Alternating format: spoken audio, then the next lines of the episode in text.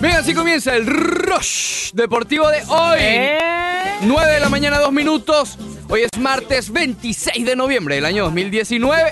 Se acaba el año, Leandro. Dale la carta de Santa Claus. ¿Eh?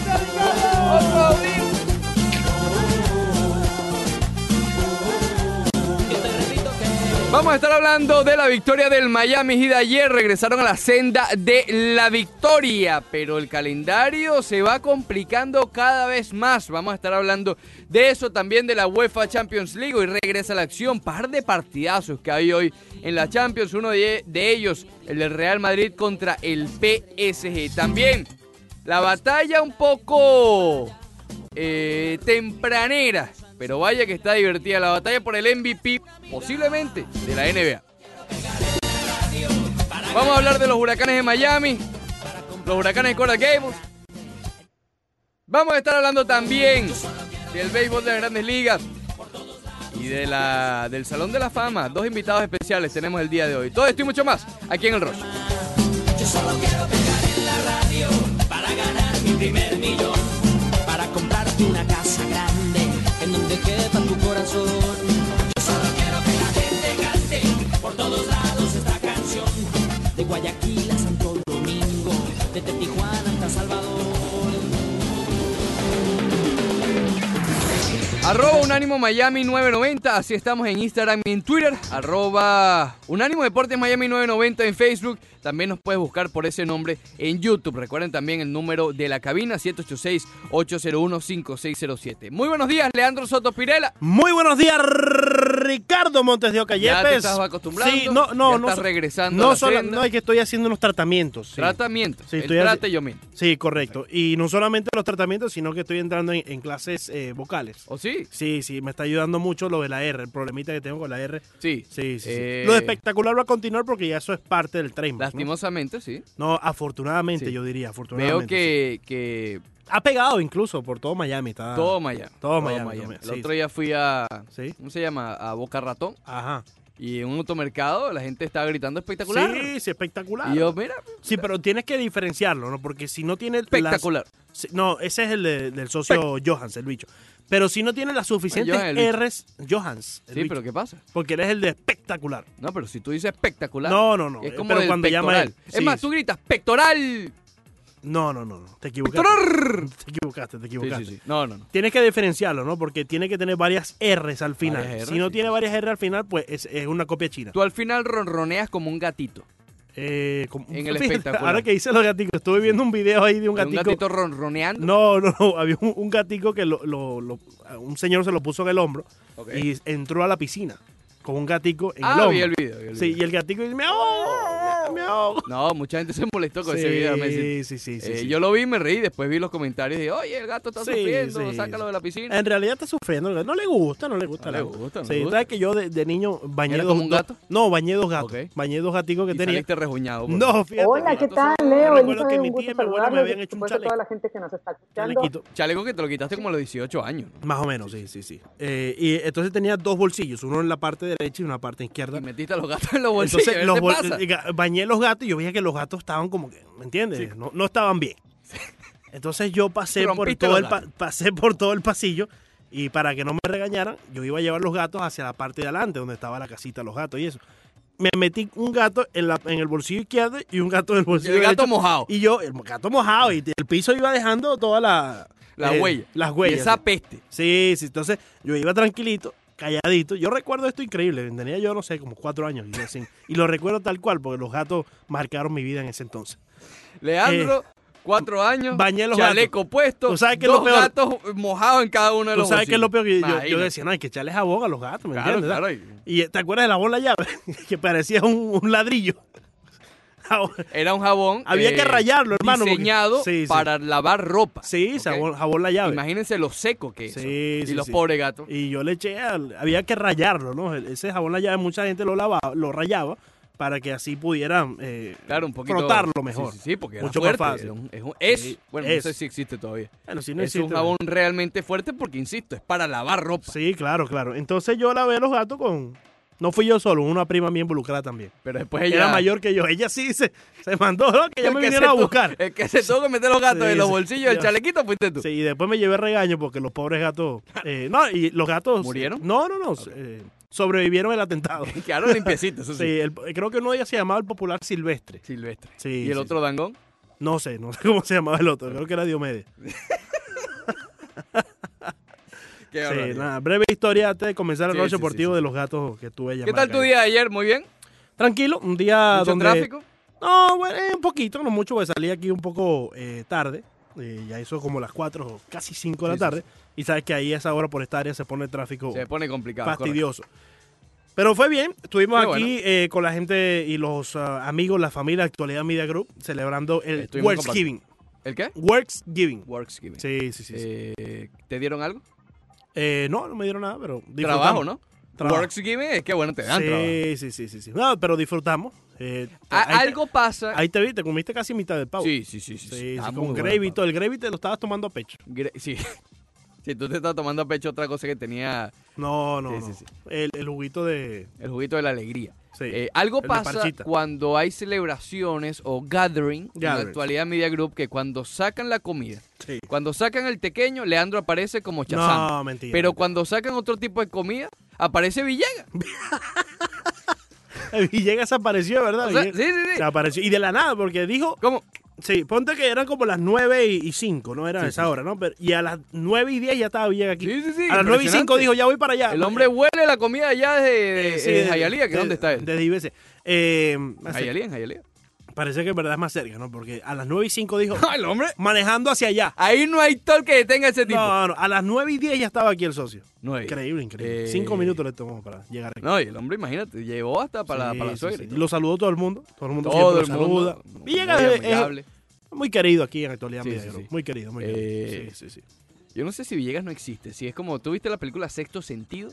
No me digas que Villegas de, de Yo, esos yo no sé si que- él está vivo, porque realmente estuvo acá y ya nada más lo vimos tú y yo. Sí, es verdad. Sí, es verdad. Y Manjurri. Iván Yuris. Que lo ¿Ya? saludó. Sí, sí. De resto nada. sí, No sí. sabemos si está vivo. Pero bueno, a ver, eh, comenzamos con la encuesta, vamos a entrar en materia, porque hoy hay filete. Hoy hay filete, como dije en la, en la introducción, vamos a tener dos invitados especiales, uno para hablar de los huracanes de Miami, otro para hablar del Salón de la Fama. Y también vamos a tener varios audios con respecto tanto al Miami Heat como eh, a la Champions. Y con eso justamente quiero comenzar la encuesta del día. Hoy es sencilla, hoy no me puse, me, me quise poner creativo, pero lo evité. Me quise poner creativo, quise eh, poner Sí. la encuesta. Esta fue la, la encuesta planteada en mi cerebro, en mi cerebelo, para ser exacto. Cerebro. Cerebro. Cerebelo. Sí, cerebro. Cerebelo es lo que está aquí. Sí, sí. sí. Eh, pero no, me quise ir por lo. La pregunta que iba a poner era: ¿quién, ¿quién la tiene más complicada o por ahí va la cosa? ¿Por qué no te ¿Quién pusiste tiene un creativo? reto más complicado?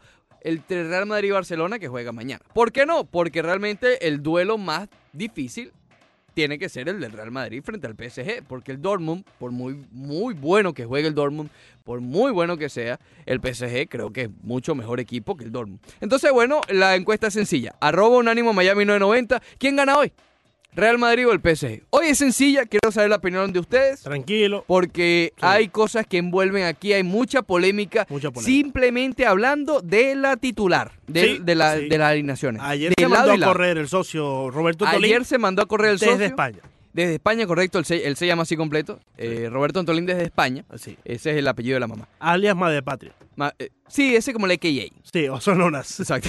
Ok, ese, así se le dice a, a- Sí, a Roberto sí. Antolín en las calles de Madrid. Correcto. O de Valladolid, Sí. creo que es donde está. Bueno, eh, nos decía que Gareth Bale iba a salir como titular y al principio no lo creí, cada vez lo creo más.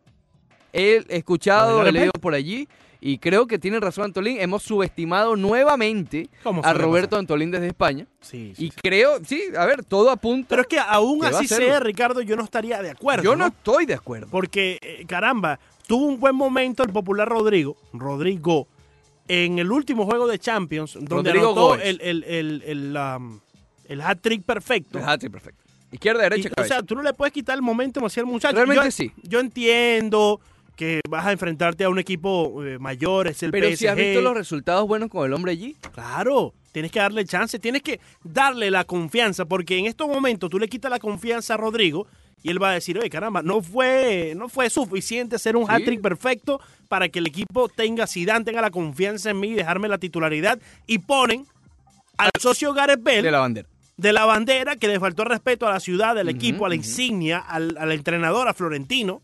Caramba, a mí, si yo estuviera en los zapatos de Rodrigo hoy por hoy, yo me sentiría un poco Sí, sí, sí. perturbado. Y por eso te digo, hay polémica eh, o digamos dudas en ambas alineaciones. La del Real Madrid es esa. Eh, yo también, a ver, yo sé que mucho se ha hablado de que no se, le, no se debe quemar a los muchachitos, a los que tienen 18, 19 años, pero si tú me comparas, porque escuchamos las comparaciones, no salieron de aquí, pero las escuchamos, de Rodrigo con Raúl, bueno, que lo demuestre pues.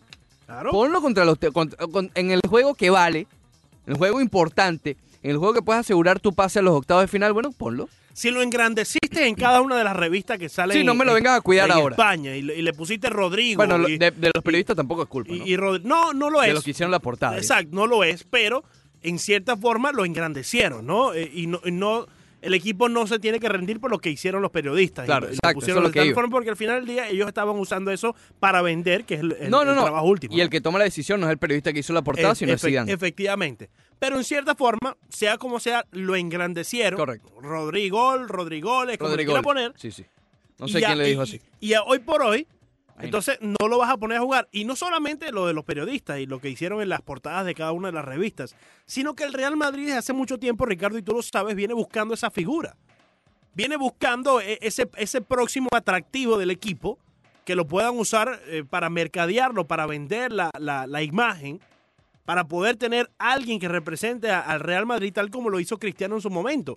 Entonces, en estos momentos grandes es donde tú tienes que eh, vender esa figura. Tú tienes que ponerlo a jugar para que pueda ser mercadeable en su momento. No jugando con el, con el, eh, el Alibaba. El avión. ¿Me explico? Sí. Eh, el- la otra duda que hay, que también se ha planteado, que también, digamos, es riesgosa porque cambia. A ver, el Real Madrid llega a un buen momento, eso no hay ninguna duda. Pero entonces lo que me causa, eh, digamos, como curiosidad, es que a pesar del buen momento que llega, ahora que va a enfrentar al PSG en casa en el Santiago Bernabéu, estamos hablando de cambios. De cambios de Rodrigo por Bell y el otro que estaba por comentar era el de una posible alineación con cuatro mediocampistas. Eh, oye, ¿por qué no vas como tú estás jugando, que te ha salido bien últimamente, ¿no? Eh, ¿Por qué arriesgar? Yo sé, Claro. pero ¿por, por qué adecuarte al rival? Yo sé que el rival es de peso, que el rival es complicado, pero estás jugando en tu casa, tú eres el Real Madrid y vienes bien, no te adecues al rival. A que ellos se adecúen a ti. Eh, es lo que me causa un poquito de, curiosidad, ¿no? Porque la otra opción es esa. Los cuatro mediocampistas, sacas de la ecuación a Bell, que juegue Benzema y Hazard al ri- arriba, y los cuatro mediocampistas, Casemiro, Valverde, Cross y Modric, que los cuatro llegan en un gran nivel, y ayer lo estábamos hablando. Eh, Casemiro ya lo tenía, pero en específico a los otros tres, Valverde, eh, Modric y Cross, sobre todo los últimos dos, eh, Zidane ha recuperado el nivel de ambos, ¿ok? Ya sea con minutos limitados, ya sea con, con algunas rotaciones, pero los dos llegan en un gran nivel y Valverde también está en un gran nivel, pero él nunca estuvo mal, es decir, eh, él, llegó. Me explico, él llegó y subió a este nivel, a diferencia de Modric, que están en lo más alto, y Cross, y bajaron, y este año parecen haber rebotado de ese mal momento. Y por el otro lado, ya hay polémica, porque ya se reportó Polémica. que Neymar no va a salir de titular. ¡Oh! No quiero. ¡Oh! Eh, estaba esa duda, están lo, lo- A ver, el PSG lo que tiene es una delantera realmente envidiable. Sí, sí, sí. Mbappé, Cavani, Neymar, Icardi y Di María. De esos cinco, obviamente iban a salir tres. Hasta ahora, me imagino que va a ser Mbappé, Icardi y Cavani, supongo. A pesar de que Cavani no ha estado en su mejor nivel últimamente. Eh, me cuesta no ver también a Di María. Ah, No sé si pondrá entonces de falso 9 a Mbappé y a, y a Di María en una de las bandas. O, o a Icardi, o a Icardi en el medio como falso 9 también. Y Mbappé y, y Di María compartiendo bandas, porque además Di María llega a un gran nivel y además ha matado históricamente al Real Madrid. Sobre todo en el último, en el último juego, el del famoso 3 a 0 en París, Di María hizo lo que le dio la real gana frente al Real Madrid. ¿Ok? Eh, entonces, bueno, tiene, digamos, un problema. Ambos entrenadores tienen problemas, entre comillas, agradables, ¿no? Porque a pesar de la polémica de Bell, Bell es un jugadorazo y eso es lo que está apostando a que Sí, a- lo mejor el hecho de enfrentar al PSG se crezca, ¿no? La calidad no se le quita. No, la calidad no se le quita, el mismo se la quita. Mira, eh, fíjate, eh, Juanca Guerrero, mándale un saludito de Juanca Oh, Guerrero, por favor. Juanca, claro que sí. Saludo al colega y amigo Juanca Guerrero. Pregunta, eh, ¿cómo querían que reaccionara Bell? La bandera, además, no la sacó él. No la sacó él, pero estaba muy contento sosteniéndola, ¿no? No la Ahí es sacó donde yo él. tengo el inconveniente. A ver, eh, quitemos a Bell. Vamos a suponer que es. No sé, Cross. Tipo serio. Tipo serio. Tipo serio. ¿Ok? Sale una bandera y pone de último al Madrid porque estaba, estaba ahí claramente en ese orden. Yo no creo que él se vaya a reír ni nada, a lo mejor hace un gesto, lo que sea. Sí. Eh, o habla después, dice, oye, yo no sabía. Y además acuérdate que no es el único hecho aislado esto. Ya, ya Gareth Bell tiene un expediente larguísimo en, en su división con el Real Madrid. Eh, No le agregues más. No Claro. le agregues más picante porque no, no es cómico. Es decir, no es, un, no es chistoso. No es chistoso. Para la, para la gente en Madrid, no es chistoso. Y, y te lo demostraron cuando te abucharon, ¿no? Cada vez que tocaba el Por balón. supuesto, por supuesto. Entonces ya viene lo de las lesiones, que el hombre estaba lesionado, pero para, para Gales está perfecto. Ya va, es lo que te digo, es un expediente que ya lleva Gareth Bale Real Madrid y ambas partes, ¿ok? Porque también Real Madrid ha hecho, a ver, lo que hizo, lo que dijo Zidane en el verano, antes en la pretemporada, diciendo que estamos haciendo lo posible por salir de Gareth Bale, probablemente no llega la semana que viene, obviamente eso no está bien. Insisto, esto ya tiene un precedente largo, ¿ok? Desde, desde que se ganó la Champions, que él metió la chilena, Sí. que Cristiano Ronaldo dio las declaraciones, él dio las mismas. Lo que pasa es que obviamente fue, fue aplacadas por las de Cristiano. Hay falta de respeto de parte y parte, en eso, en eso estamos de acuerdo, ¿no? Zidane cuando mencionaba en el verano eh, lo que acabas de decir, Ricardo, eh, también, mm, aunque él no haya sacado la bandera, la estaba sosteniendo y estaba muy no, contento. y- se estaba riendo y él la vio. Él sabía. No es que, exacto. ay, mira, no, Porque fíjate, si tú eres jugador del Madrid y, tú, y tú ves la bandera así, no, tú te apartes y le digas, no, no, mira, no, no, Claro. no, no juguemos con eso aquí porque, ¿me entiendes? Te la alejas. escondes. Porque supuestamente era un fanático, bueno, la escondes. O, o sim- o- o simplemente, mira, no, no te tomas la foto, te apartas del, del momento y evitas una situación tal como la que A ya ver, ocurrió. Él tiene la personalidad suficiente para decir, espérate, espérate, espérate. Sí. Y Además, él tiene el calibre en sí la selección también para, para detener y, eso. Y, ser- y si quería demandar al equipo porque querían eh, eh, difundir sus eh, récords médicos, caramba, Exacto. yo creo que tiene la capacidad y la autoridad, el, el carácter de decirle a cualquier fanático, a cualquier jugador del propio equipo, si es que alguien sacó la bandera, decir, mira, no, yo no me puedo tomar una foto con esto porque si bien me han faltado el respeto, y no el Real Madrid, sino Zidane, que al final del día es una figura del equipo, pues yo tengo que también mantener un Claro. respeto con la fanaticada que me ha aceptado y con mis compañeros de equipo. Eh, Juanca dice que para él todo es culpa de Zidane, que sus malos tratos, por ejemplo, ante Bell y James, creo que ha ido mejorando eso. Y, y estoy en cierto acuerdo con, con, con lo- con- con el comentario, porque, a ver, Zidane este año incluso hasta ha pasado de tener de no tener mano dura. Aquí mismo yo lo dije. Sí, Eh, imagínate, con ese desplante, a lo mejor hace dos, tres años, olvídate Bale. claro. Pero imagínate, Pero tuvo el desplante y jugó el sábado. Sí, tampoco se puede dar el lujo de, de- de tantos desplantes, de tanto, ¿me entiendes? Oye, de yo- tanta manadura, mejor dicho. pero es que yo creo que con el caso de Bell, y aquí yo lo critiqué el- la semana pasada, yo creo que con Bell sí había un caso. Y es lo Sí, que te digo, sí. y tienes, tienes, tienes a Rodrigo ahí. O sea, yo sé que la calidad eh, hoy por hoy, en su máximo esplendor, Bell es mejor. Es que en su máximo esplendor creo que Bell puede ser hasta el mejor jugador del Real Madrid. En su máximo esplendor. Pero es que no llega ahí de- desde de hace cuándo no vemos al La- Gareth la- las lesiones han estado allí. las lesiones y ahora las novelas y Sí, todo. las novelitas. Eh, por cierto, Montes de Oca, hoy comencé el programa con Vacilos. Vacilos. Mi primer millón dedicándotela. Montes de Oca. Ah, caramba. Sí, sí, sí, sí, sí. Ya regreso. De partner a partner, ¿me explico? Bien, regresamos al Rush Deportivo por Unánimo Miami 990. Hoy es martes 26 de noviembre del año 2019. Leandro Soto y Ricardo Montes de Oca hasta las 12 del mediodía. A las 11, como siempre, recibimos a Broderick Serpa, quien nos acompaña muy amablemente en la última hora del programa.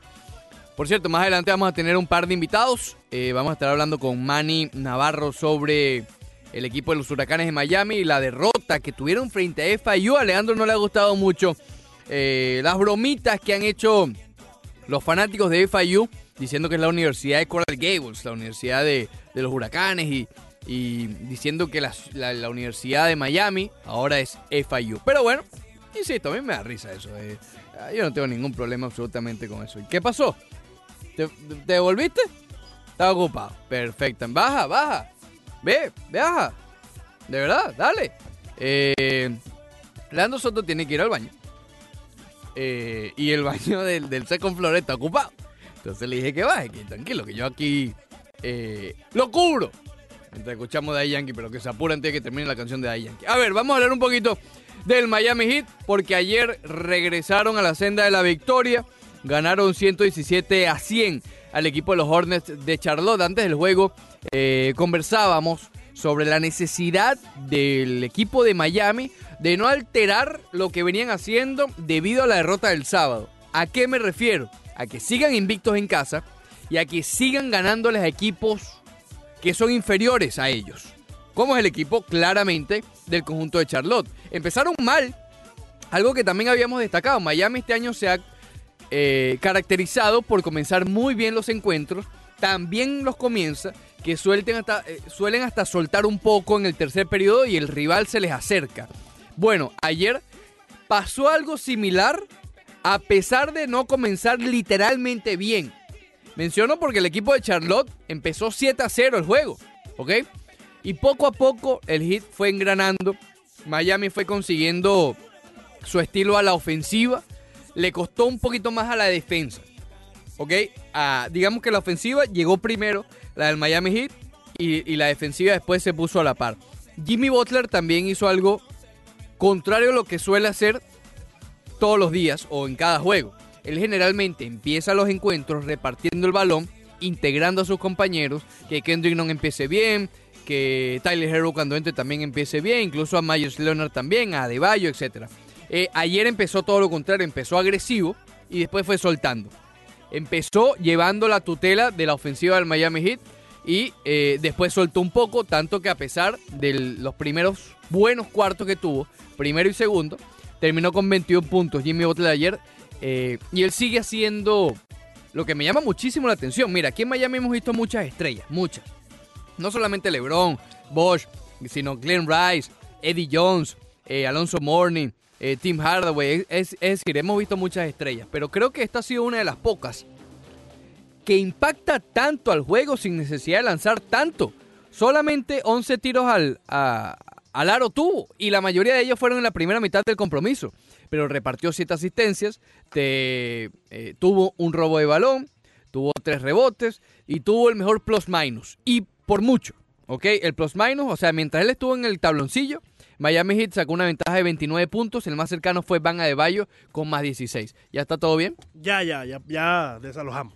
Ya desalojaron el, el sitio. Sí, sí, sí, sí. ¿Pero todo bien? ¿Sabes que este baño de Second Floor es un lío, hermano? Ok, pero respira porque las escaleritas son, Sí, son sí, medio no son fáciles esa carrerita tampoco. Sin embargo, el protagonista de la noche fue Van Adebayo, porque qué clase de jornada tuvo, 21 puntos, 13 rebotes, 5 asistencias de 14-8 eh, desde el campo y realmente lució bastante bien, lució como el alma del equipo, de hecho así Butler eh, se refirió a él después en el, en el locker room, como el alma de este equipo es Van Adebayo, que insisto, lanzó 57% ayer, fue perfecto en tiros libres, mira, recuerdo mucho el juego frente a Milwaukee, que a pesar de que se ganó, Miami parecía que estaba dejando ir el juego a punta de los tiros libres de lo malo que lanzaban. Bueno, Miami y en especial Adebayo ha mejorado muchísimo desde la línea de los tiros libres ayer de 5-5. Es la primera vez en su carrera que tiene un juego de 20 o más puntos, de 10 o más rebotes y 5 o más asistencias y es el noveno doble doble de la temporada. No, estuvo muy bien Van Adebayo, sinceramente, eh, en la noche de ayer. Tuvo los 21 puntos iguales que tuvo eh, Jimmy Butler, pero con todo lo que acabas de agregar, Sí. fue el jugador más valioso de la noche, digámoslo de esa forma, ¿no? Y, y estoy contigo en, en lo que decías apenas entraba al estudio eh, sobre Jimmy Butler. Nunca hemos visto un equipo eh, del. Miami Heat que tenga una estrella que con poco haga más. Es sí, increíble lo de Jimmy Butler. Reparte el balón y yo me voy a, regresar a lo que siempre he mencionado de Butler. Por cierto, perfecto en Sí. tiros libres, eh, Butler de 9-9. Exacto, e- eso es otra de, de la ayuda, ¿no? Y es el por qué le da el mayor plus minus de la noche eh, para ambos equipos, un plus minus de, del positivo 29 Más 29. para Jimmy Butler, ¿no? Pero yo te digo, siempre voy hacia lo que siempre te he mencionado sobre eh, el, el Butler. Por alguna razón u otra, él está allá donde quiere estar. Y cuando tú Sí. estás en una armonía, cuando tú estás en un lugar en el cual siempre has querido permanecer, en una franquicia que valora tu trabajo y que sabe cómo jugar alrededor de ti y que pone las piezas que tú necesitas alrededor de ti para triunfar, pues tú empiezas a ser un poco más eh, eh, eh, compañero. ¿Me explico? Empieza- Sí. Empiezas a repartir un poco más el balón y no sigues jugando solamente para ti. Porque Claro, entiendes claro. que estando donde quieres estar, también hay otros que necesitas darles el balón para que jueguen. Se ha sido injusto, ahora que lo vemos acá, obviamente mucho más cerca Sí. con el Miami Heat, se ha sido injusto con Jimmy Butler y cómo ha sido el discurso que lo ha acompañado a lo largo de su carrera.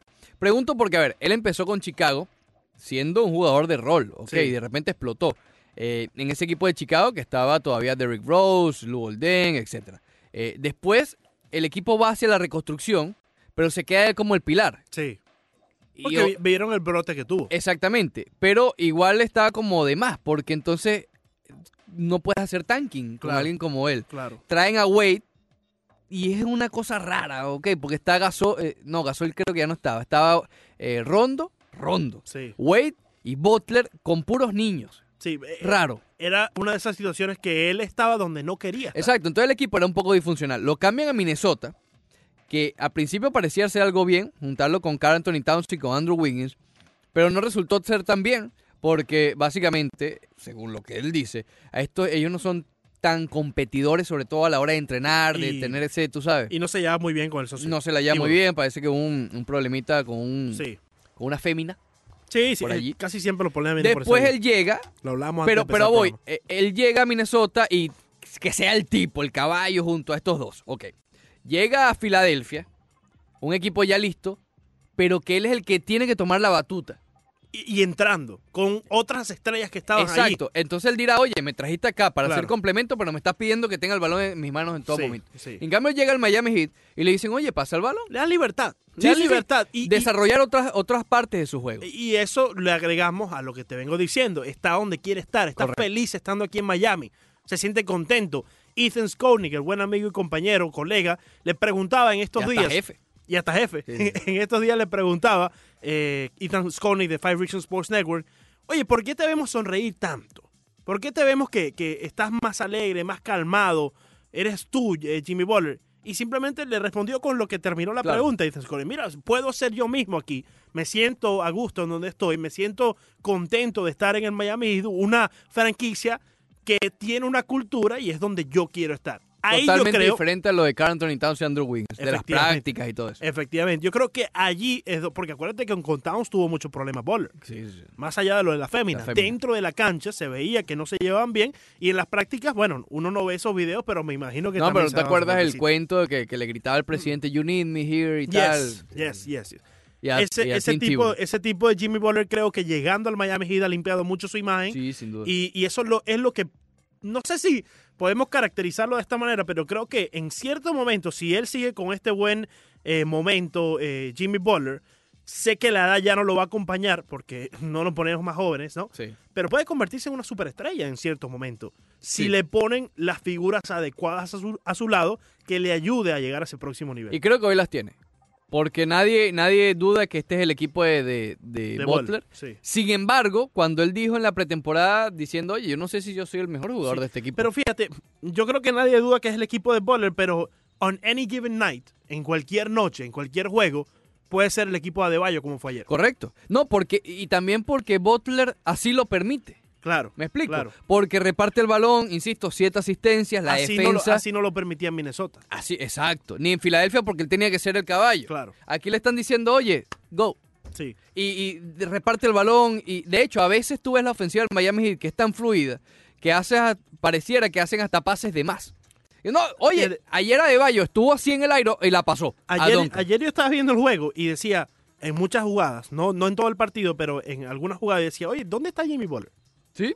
porque se va desapercibido. A veces no te das cuenta que sin tener que tocar el balón, la influencia Claro. que tiene cuando él está en cancha es igual a la, a la influencia que tiene cuando sí tiene el balón en sus manos. Creo que ha sido mejor de lo que, por lo menos yo, puedo hablar por yo mismo nada más, eh, por mí mismo, es mejor de lo que yo esperaba.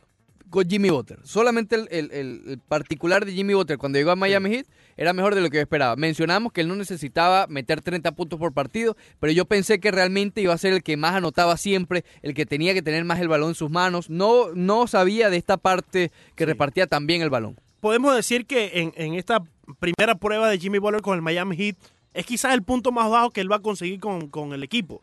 Porque siempre ha demostrado el Miami que mejora. Nunca, Sí, sí. nunca, obviamente cuando salió el Big Three era muy difícil eh, mejorar de allí para adelante porque estabas atado con contratos y estabas atado después con el 13, perdón, el 31 y 13. eh, estabas atados allí también. Eh, 30 y 11. 30 y 11 era la Y cosa. 11, 30 y después 30 y 11. Correcto. Eh, trein- 30 y 11, ¿no? 11 y 30, 30 y 11, correcto, como lo menciona. Estabas atado, no podías ir a buscar la figura tal como Jimmy Butler. Incluso para buscar a Jimmy Butler el equipo tuvo que mover eh, cielo, mar y tierra, Sí, ¿no? sí, sí. Y yo creo que eso también lo está agradeciendo. Oye, me trajeron aquí, sabían que era donde yo quería estar, hicieron lo imposible para buscarme y ahora yo tengo que darle también a este equipo un poco de lo que puedo hacer. Ellos fueron los dos principales protagonistas, pero ayer mismo mencionábamos que había que ponerle un ojo a los dos novatos de este equipo, a Kendrick Nunn y a Tyler Hero, cuando hay unas derrotas tan complicadas, porque la del sábado fue complicada y fue dolorosa. eh, hay que prestarle atención a los novatos para ver cómo reaccionan. Bueno, Sí. uno de ellos 19 puntos, Kendrick Nunn, que generalmente es el que más lanza, no fue el que más lanzó, solamente con 10 tiros, 6 triples, 5 de ellos encestó, 19 puntos. Y Tyler Hero 18. ¿Ok? Sí. Entonces reaccionaron bastante bien ambos, eh, ambos novatos del Y- Miami, lo que habla bien de la personalidad de los dos. Y lo de Goran Dragic es sencillamente espectacular. Aunque ayer estuvo medio flojo. Sí, solamente 6 puntos, pero mira las as- asistencias, 9 asistencias. Nueve, eh, y, y él no es un repartidor de balón. pero es parte de su nuevo rol. Siendo Sin el duda. sexto hombre, él tiene que ser un poco más repartidor del balón y lo está logrando, ¿no? Aplaudo, eh, aunque no estuvo en su mejor momento Goran Dragic, ap- aplaudo su actuación ayer porque creo Sí. que eh, cuando entró se notaba cierta diferencia en cancha también. Y Kelly Olynyk tuvo un alta en su carrera en rebotes. Con 16 rebotes, nunca había conseguido esa cantidad en su carrera. A ver, en líneas generales, ayer Miami Heat retomó, y era lo que habíamos pedido, retomó lo que ha sido en la mayoría de los juegos, menos el de Filadelfia, porque incluso las otras derrotas sí había lucido más como ellos, ¿no? Repartiendo asistencia, otra vez tuvieron 29 de ellas como conjunto, ellos siempre están alrededor de 30, empezaron bien, aflojaron y, al- y volvieron a cerrar al, al final del encuentro. Las pérdidas iban bien, la primera mitad tuvieron pocas pérdidas. Incluso en el tercer cuarto yo decía, oye, mira, van a estar por debajo de, de lo que están acostumbrados a hacer. Pero al final se volvieron locos y llegaron a tener 19 pérdidas. Nuevamente es la media del Miami Heat, que es la ¿Qué le peor. pasa al socio Kelly Olynyk desde la línea de tres, Monteoca? Oye, no, pero ayer estuvo bien. Por eso te digo. No, eh, Por eso te digo. él ha sido un... eh, Eso es una herramienta escondida que tenía Kelly. él, él es un jugador de racha. A ver, cuando está enrachado en un juego, te puede tener un juego de 30 puntos. Sí, pero en el año pasado, por ejemplo, no veíamos mucho esa herramienta por parte de Kelly Sí. Él lo, No, lo veíamos más debajo del aro, alrededor de la pintura. Scrap. Ayer fue un juego scrappy para Ayer Miami Heat. scrappy, sí, sí. Sí. Eh, pero este año, eh, caramba, cada vez que tienen chance de la línea de tres, ahí está eh, Kelly. Y es un punto interesante porque parece que, que, que- que Olynyk por fin está retomando el ritmo. Lo criticamos Sí, bastante hace sí, una semana, dos semanas. Acuérdense que él no tuvo, lo he mencionado una y otra vez, pero esas cosas influyen. Él no tuvo pretemporada, ni siquiera campos de entrenamiento. El Miami Heat le pone demasiada atención a eso porque siente que eso te prepara muy bien para la temporada. Ahora creo que Kelly Olynyk está haciendo Kelly Olynyk. Claro. Y podríamos ver, tal vez, un cambio en la alineación titular.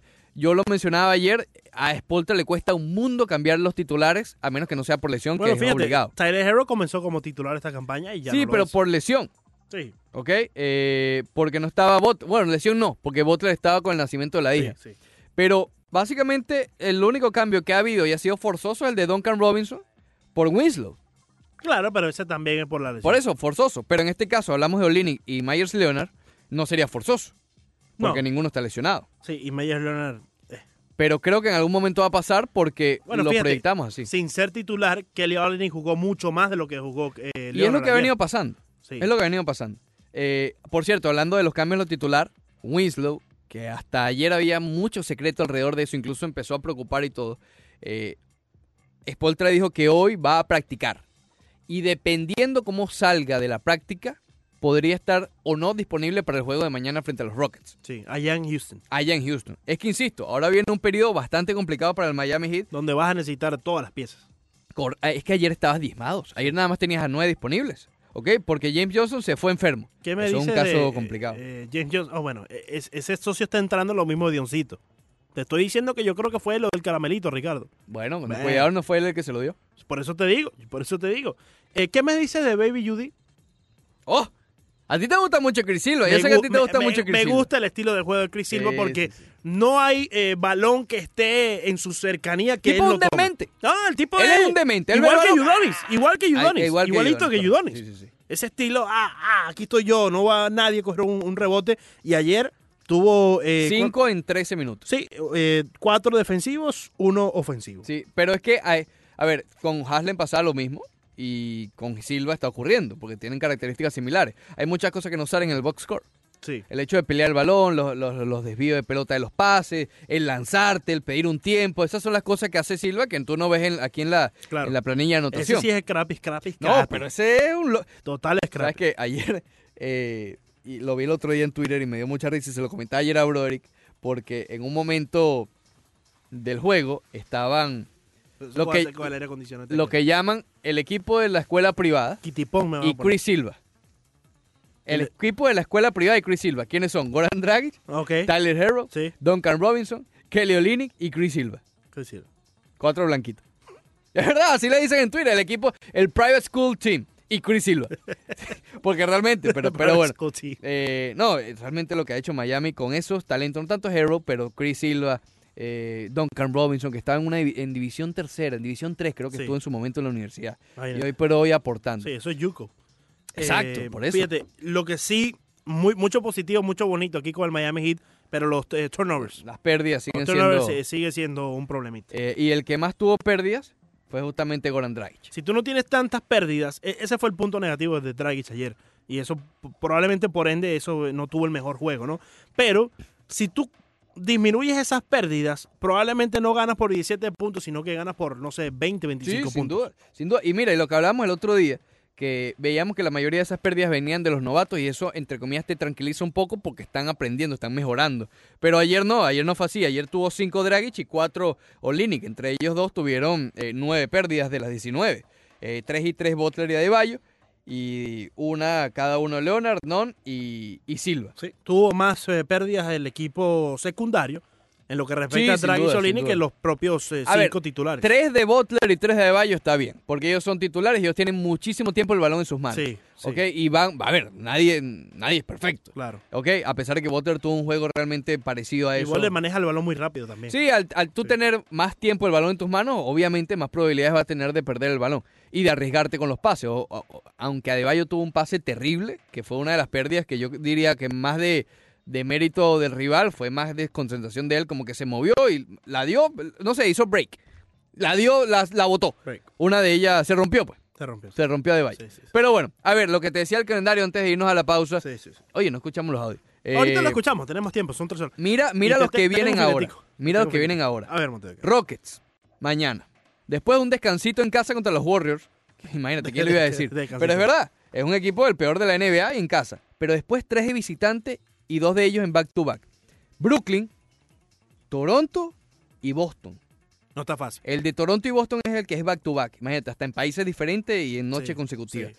Entonces, por eso era tan importante el juego de ayer y por eso va a ser tan importante el juego contra los Warriors. Esa ganarle a equipos inferiores. Esa media hora extra que uno tiene que hacer la aduana y el TSA y ese Eso tipo de afecta. cosas, hermano, eso es un ¿Tú fastidio. crees que a los jugadores no les importa que, que el hecho de tener que llevar, nada más el hecho de llevar un pasaporte? Es como, ah.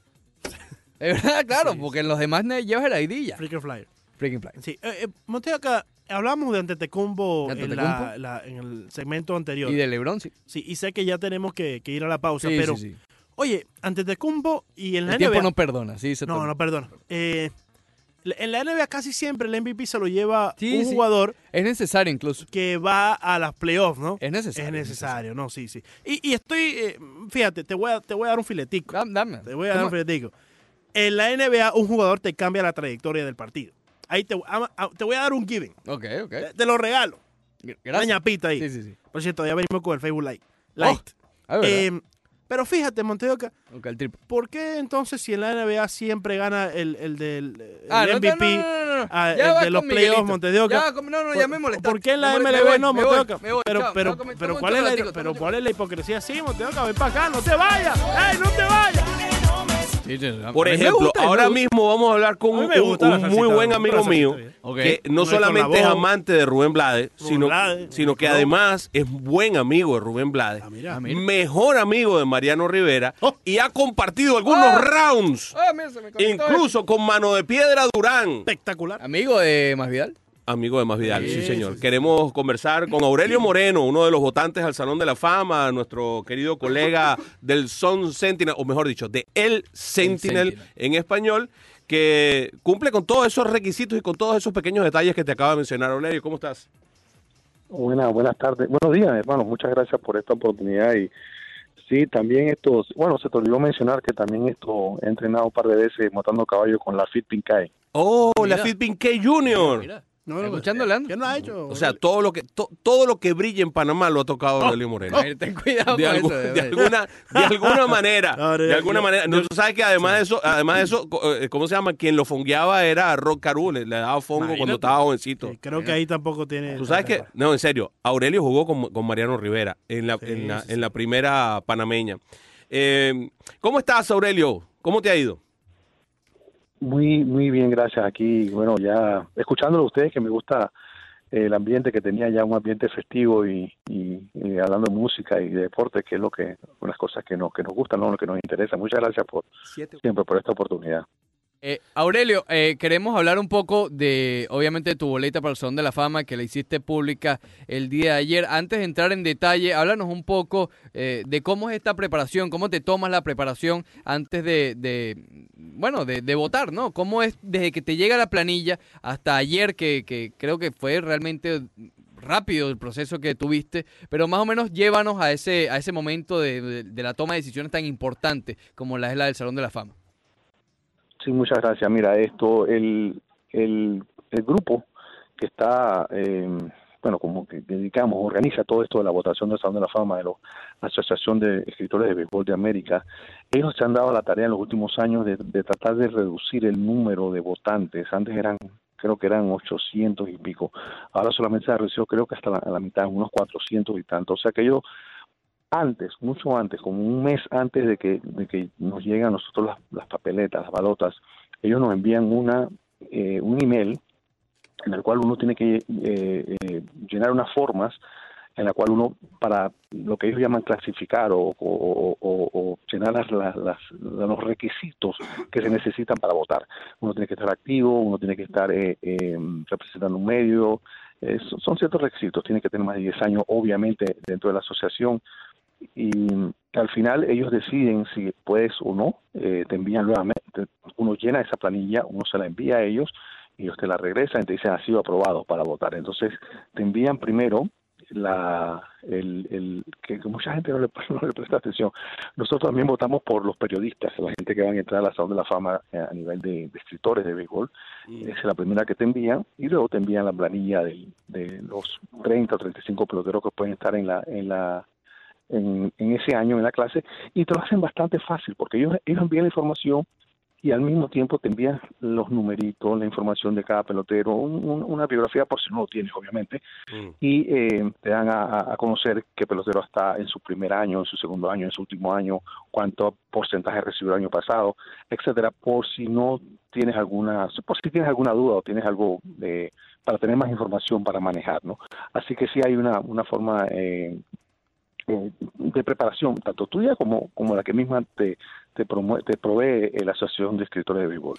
El premio For Freak Award es la forma en que se supone, entre comillas, que entran los jugadores, los uh, em, periodistas al Salón de la Fama. ¿Por quién votaste para el For Freak este año?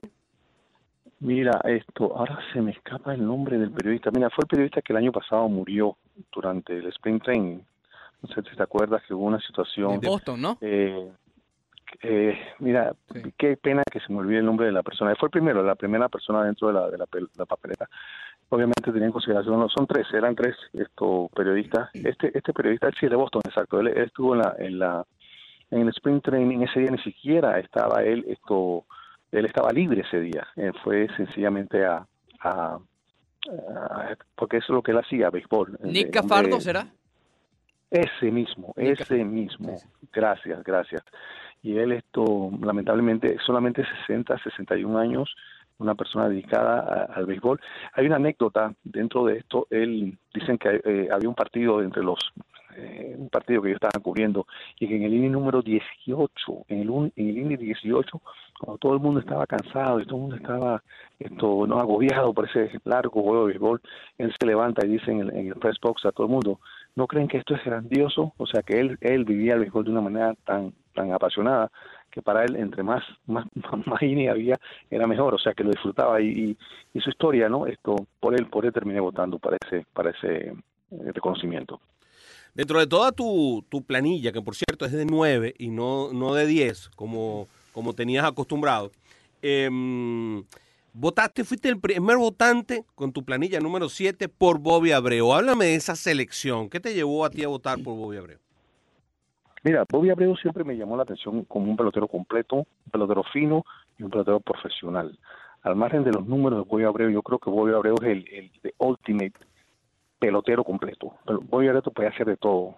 Pateaba para promedio, cuando necesitaba daba jonrones, cuando esto era necesario se robaba una base. Era un, era un ganador, era un pelotero que ya no se ve, el pelotero clásico que porque los peloteros de ahora o se ponchan o dan honrones. el, el Abreu, Bobby Abreu no era eso, no se ponchaba, no era, un- no era necesariamente un slugger, pero era un bateador que, que, que en su en el eh, que de acuerdo a la situación de juego él se ajustaba. Entonces ese es el pelotero que a mí me llama la atención. Pero hay unas cosas que, que son unos numeritos eh, interesantes de Abreu que, que a mí me, me, llama la atención. Eh, eh, eh, yo, yo lo menciono en una columna, lo mencionaba en otra. Eh, si, si lo ven en, en, total, quizás el global, no, no quizás no te, no te impresione tanto. Pero Abreu uno de los pocos peloteros en la historia, creo que solamente hay dos. Estaba, ahora tengo que buscar en mi memoria. Él y Barry Bonds, que lograron en, durante toda su carrera más de 1.300 carreras empujadas, más de 1.400 carreras anotadas, más de 1.400 bases por bolas recibidas y más de 400 bases robadas. Esto es, te indica que este es un jugador, un, jugador que en tu line-up es clave. Para mí, un manager, si tiene que buscar un pelotero para, para comenzar su equipo, el que va a coger es a Bobby Abreu, porque sabe que ese pelotero va a estar en base, es productivo y te va a ayudar a ganar partidos. Eso, eso eh, y Bobby Abreu tiene muchas cosas que eh, eh, el, el promedio de envasamiento de Abreu es uno de los mejores que ha habido. Eh, un pelotero que, que recibía muchas bases por bola, un pelotero que ayudaba a ganar a su equipo y que, siempre jugó con respetando el juego y respetando al, al contrario. Me encanta, me encanta siempre Bobby Abreu. Aurelio, eh, dado esa respuesta, cuando vas a votar, ¿en qué basas? ¿Qué parámetros eh, utilizas? ¿Qué métodos eh, tú, en tú te basas para dar tu voto a uno de estos integrantes, posibles integrantes del Salón de la Fama? Te refieres a la sabermetría, básicamente. La sabermetría o, o no solamente eso, sino los números eh, tradicionales o si tienes un aspecto emocional.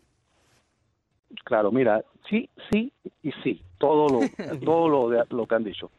El- supuestamente hay cinco elementos que uno debe tomar en cuenta al momento de votar: Eh, la producción individual, eh, la, eh, los, eh, el trabajo que hace el pelotero por el equipo, el trabajo que hace el pelotero eh, por su eh, a nivel de estadísticas, que es lo que más, más, más la gente siempre esto toma en consideración. También está la integridad, carácter. Nosotros, eh, eso quizás uno lo pone en un todo y de ahí debe salir el, el, el, el pelotero por el cual uno debe votar. Obviamente hay cosas lógicas que eh, Derek Jeter, por ejemplo, este año eh, tiene que entrar a Salón de la Fama. Derek Jeter es un, eh, solamente seis o cinco peloteros han bateado más hits en historia que Derek Jeter, cinco anillos del Serie Mundial. Ya eso es suficiente para poner a Jeter Claro. en, en, la- en el, en el Salón de la Fama. Eh, pero también está también la parte emocional. Por ejemplo, mira, eh, yo no había votado antes por, por Larry Walker. Eh, Larry Walker está en la papeleta durante 10 años y yo he estado votando por más de 10 años y creo que hasta ahora yo no había votado por Walker. Una de las razones por las cuales yo estoy votando por Walker este año es porque es su último año. Es su último año y yo he recibido una cantidad de información de gente que está a favor de la, de la de la nominación de Larry Walker y no es que yo no crea que Larry Walker está en el Salón de la Fama, él siempre para mí fue un jugador de borderline, o sea que estaba ahí, que podía, que no podía y, yo utilicé mi voto, uno de mis votos este año para para para darle ese apoyo a Larry Walker, que para mí siempre también fue un pelotero excepcional. Quizás no al nivel eso acumulativo de otros peloteros, pero sí, esto uno toma en consideración todo. Numeritos, uno toma en consideración eh, aporte al equipo, aporte individual, integridad y el aspecto emocional. Mira, en el aspecto emocional te voy a mencionar un caso, y esto es una cosa bien esto interesante en el caso mío. Yo tampoco había votado antes por Kurt Schilling. Kurt Schilling, lanzador, bueno, que ustedes conocen toda su historia. Kurt Schilling, yo tenía un- una cierta, esto, eh, me estaba, al- algo me, me, me, me, me tenía un poquito, eh, eh, no, me, no me dejaba votar por Kurt Schilling. Eh, yo recibí una carta y esto y esto esto es interesante. La gente que eh, averiguan quiénes son los quiénes somos los que estamos votando yo recibo cartas yo recibo emails yo recibo información de gente que están promoviendo las las eh, eh, candidaturas de estos jugadores. Recibí un email de una familia que me hablaron de un caso que hizo de Kurt Schilling hace muchísimos años cuando estaba en Filadelfia. Una persona necesitaba eh, un médico Schilling lo ayudó a, a recolectar dinero a la familia para que esta persona recibiera un trasplante los ayudó, le dio dinero, hicieron una, una eh, recogieron dinero gracias a Schilling. Esta persona se salvó, esta persona está viva hoy gracias a Schilling.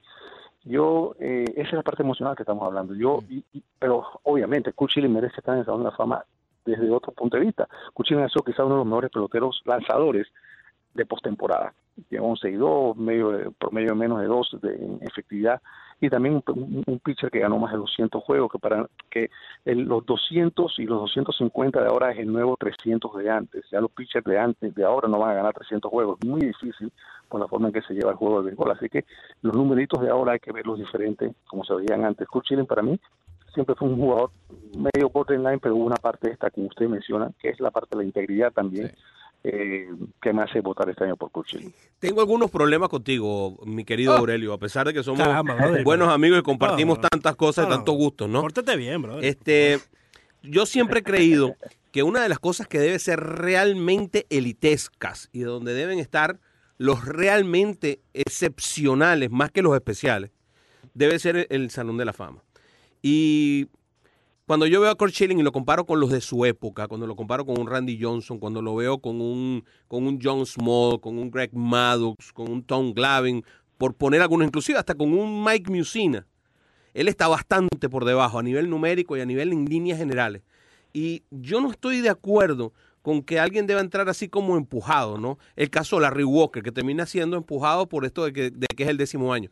Yo no sé si es que tenemos esa intención de votar por mucha gente en vez de votar por realmente los que creemos que deberían estar en el Salón de la Fama. Yo no sé qué dices tú, eh, cuál es tu opinión al respecto. De- te estoy vaciando mi opinión para que tú puedas explayarte en la tuya. Claro que sí, claro que sí. No, no tienes toda la razón, esto, Torek, tú tienes toda la razón.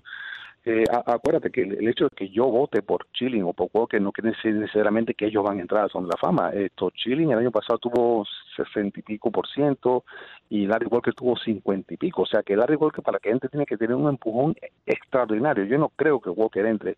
Es la parte emocional que estamos hablando. Yo no creo que vaya a entrar. Pero mira, eh, hay una diferencia para mí que yo también la estaba discutiendo con tu colega. Yo creo que la diferencia está entre los los Randy Johnson, los Willie Mays, los, los Mariano Rivera, los Derek Jeter, que para mí son first ballot Hall of Famer. Y estos que pueden quizás entrar, como tú dices, empujados, con quizás con un poquito de ayuda, no son first ballot Hall of Famer. Ya, al igual que sería su último año. Sí. ¿ves? O sea que ya quizás quizás no entre, quizás entre por el comité de veteranos, el comité de ERA que se llama ahora.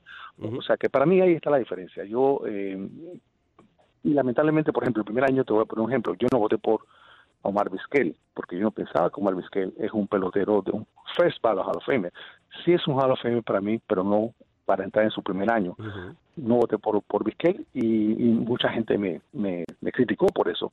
Yo dije, no, no se preocupen, él va, viene y poco, poco a poco Vizquel ha, ha recibido cada vez más apoyo. Pero sí, entiendo tu punto de vista, el mío es que yo, la diferencia en, en que yo veo entre un Hall of Famer y otro es que puede ser eh, la cantidad de, de, de- de porcentaje que recibes o la cantidad de el año en que, por eso que tiene 10 años, antes era 15, ahora solamente son Claro. 10.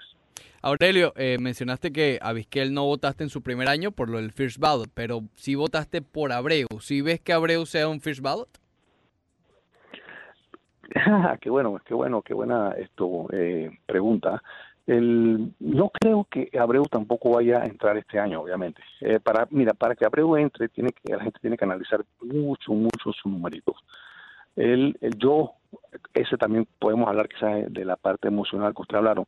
Yo, yo entiendo el- la producción de Abreu desde, otra, desde otro punto de vista. Yo, yo entiendo que Abreu era un, un jugador que te ayudaba a ganar, un jugador que tú lo ponías en el line-up y, cada turno al bate de Abreu era, era una obra de arte. Él te iba a ayudar a ganar. No, no desperdiciaba turnos al bate.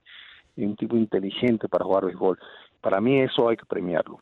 Eh, yo, desde mi punto de vista, eh, gracias a Dios también, como dice, me mencionó un brother, yo era, yo también jugaba béisbol y jugaba y era jardinero y, y, y, aunque no lo crean ustedes, ahora le voy a decir una, una anécdota también, una vez un periodista me confundió a mí, un periodista de Panamá, me confundió a mí, yo venía saliendo del dogado de los, de los Phillies de Filadelfia, porque estaba hablando con Bruce Chen, y el señor este ya mayor me dice, me dice, Bobby Abreu, él pensaba que yo era Bobby Abreu, imagínate, y me comenzó a entrevistar. Tú eres un tipo más guapo que Bobby Abreu, hermano. Y joven, y yo- yo joven. digo, Yo, yo le digo, no, yo no soy Bobby Abreu. Y, y, y no es por eso, no es por eso, pero para, para mí, para mí Bobby Abreu es, es un pelotero que se merece eh, un llamado de atención. A mí también, como te expliqué, mira, ayer ah, alguien, un- un- una persona también me envió una, unas, esto, eh, como unas, un- una serie de casillas, ¿no? Donde eh, estaban clasificando los mejores jardineros derechos de todos los tiempos y Bobby Abreu estaba en- entre los cinco primeros de, todo, en carreras anotadas, en carreras empujadas, en doble, en base por la recibida, en, en, en, hits y, y, estamos hablando por encima de, gente que ya está en el Salón de la Fama. O sea que a nivel de- del todo como tal, Abreu es un pelotero que tiene que tener mucha mucha consideración. Hablemos de los hermanos gemelos, ¿verdad? No, de, los- de los muchachos que son gemelitos, gemelitos. El que vota por uno, vota por el otro, impepinablemente. ¿Es con Rolling y Vizcal? Eh, No, no, no, no, no, no. Estamos hablando de Barry Bonds y de Roger Clemens. Pareciera que el, el destino de ambos está amarrado el uno al otro. Si no entra Bonds, no entra Clemens y viceversa. ¿Tú lo ves así? Yo creo que sí, porque los dos están dentro de en las mismas esto, circunstancias, en la misma eh, en el mismo momento histórico, ¿no? Y, y hasta con la misma personalidad. Entonces yo creo que Bones y Clemens han, han estado por mucho tiempo eh, unidos a este, este asunto del consumo este de, de sustancias prohibidas, aunque nunca ninguno los ha dado positivo. Yo siempre he votado por ambos. Yo, yo, yo lo he explicado muchísimas veces, mi lo ha dicho, de los peloteros de, que, que estuvieron antes del 2003 en, en el béisbol, haciendo todos sus numeritos, no puede ser jugado de la misma manera de los peloteros que después del 2003, porque hasta ese momento no había una política antidrogas en el béisbol. El béisbol se aprovechó de ese momento, el béisbol se aprovechó de los Barry Bonds, de los Maguire, de los Sosa, para traer a los peloteros, a la gente a, la- a, la- a las- a lo- a los estadios después de la, de la huelga de 1994. No fue hasta el 2002 cuando vino el problema este de palco de- del, del laboratorio. Oye, eso que, tú, eso que tú estás diciendo saca a Petit y a Manny Ramírez inmediatamente de, la- de, de- de- de tu... No, si, si te das cuenta, yo no voté por Pettit, yo no voté por Manny Ramírez, tampoco voy a votar por, por Alex Rodríguez. Para mí ningún pelotero que después del 2003 cometió eh, eh, infracciones y se fueron juzgados, eh, Nelson Cruz, el mismo David Ortiz, para mí David Ortiz es un pelotero que hay que tomar, eh, mucha gente habla de David Ortiz, David Ortiz está en, el- en la lista de Mitchell. Sí. Eh, la- David Ortiz eh, pasa, a veces como decimos No, nosotros en, el- en términos, no pasa agachado porque tiene una gran personalidad, pero para mí David Ortiz hay, que, hay que analizarlo de la misma manera que se está analizando Y Ramírez a, a los reincidió. peloteros que por ejemplo. Y, y yo no voté, mira, y, y Ani- y- y yo no entiendo todavía cómo hay gente que está votando por Manny Ramírez. Manny Ramírez ha recibido más votos en los últimos años que el mismo Sammy Sosa. Y eso no, lo, no para mí no, no, no tiene sentido. Aurelio Moreno de El Sentinel, lo pueden seguir en Twitter en, en arroba Aurelio02. Aurelio, muchísimas gracias. Muchísimas gracias a ustedes, hermano. Que pasen un feliz día de acción de gracias, Amén, gracias. felices fiestas. Y muchísimas gracias nuevamente por tenerme con ustedes. Para mí ha sido un gran placer. Abrazo. ¿Vas a cantar ahora, brother? ¿Vas a cantar ahí? No, ya, ya.